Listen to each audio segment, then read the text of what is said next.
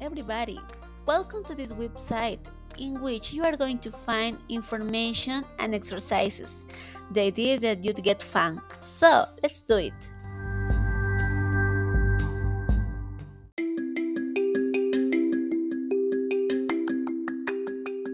On this website, you are going to find the information about simple present and present continuous. That grammar structure you already learned. So let's have fun and let's practice your knowledge, guys.